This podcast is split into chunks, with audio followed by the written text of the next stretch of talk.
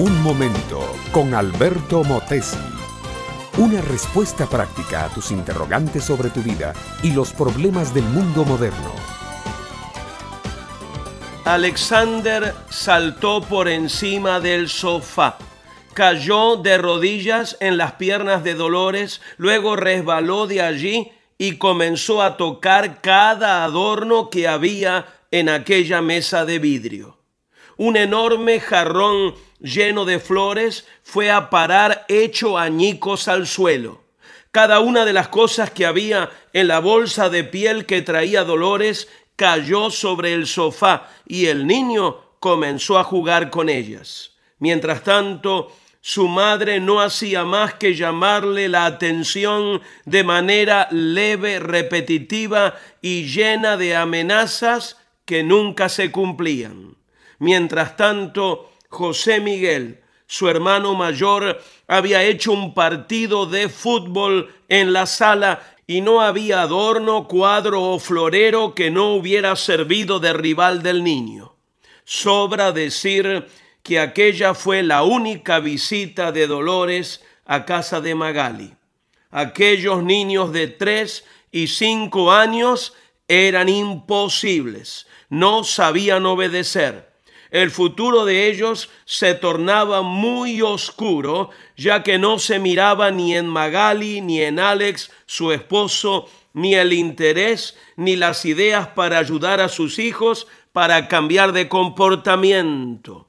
Mi amiga, mi amigo, la primera lección que debe aprender un niño es obediencia.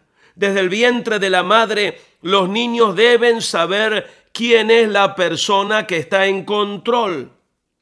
Después de enseñarles obediencia, tú puedes seguir por donde quieras dando otras lecciones, pero obediencia es fundamental para la vida. La Biblia dice que cualquiera que ama la disciplina ama el conocimiento, pero el que aborrece la corrección es tonto. Alexander y José Miguel nunca fueron enseñados a obedecer, no fueron enseñados a tener disciplina. Desde sus primeros años tuvieron problemas en la escuela. Los vecinos no los soportaban. A cambio de la identidad que nunca tuvieron, la pandilla les enseñó obediencia. Por obediencia golpearon, mataron, robaron y finalmente se enfrentaron a la policía. Hoy ambos hermanos son un número más en una cárcel.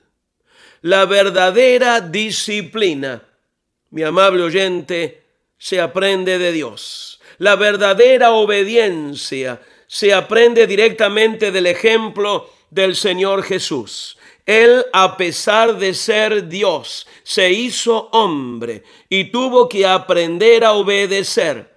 Y el mandato que recibió consistía en morir en una cruz, no abrir su boca y perdonar a todos los que le hacían mal.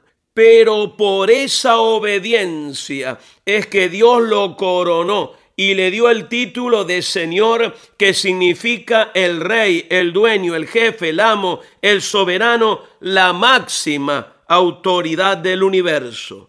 Mi amiga, mi amigo, acércate a Cristo. Él es la respuesta total a toda tu necesidad. Con Él aprenderás la obediencia y podrás enseñarla a tu familia. Reconócelo ahora como tu Señor y Salvador y habrás hallado un camino nuevo para ser también una persona nueva desde ahora y para siempre. Este fue Un Momento con Alberto Motesi. Escúchanos nuevamente por esta misma emisora. Búscame en mi página oficial facebook.com barra Alberto Motesi. Únete a mi red de amigos.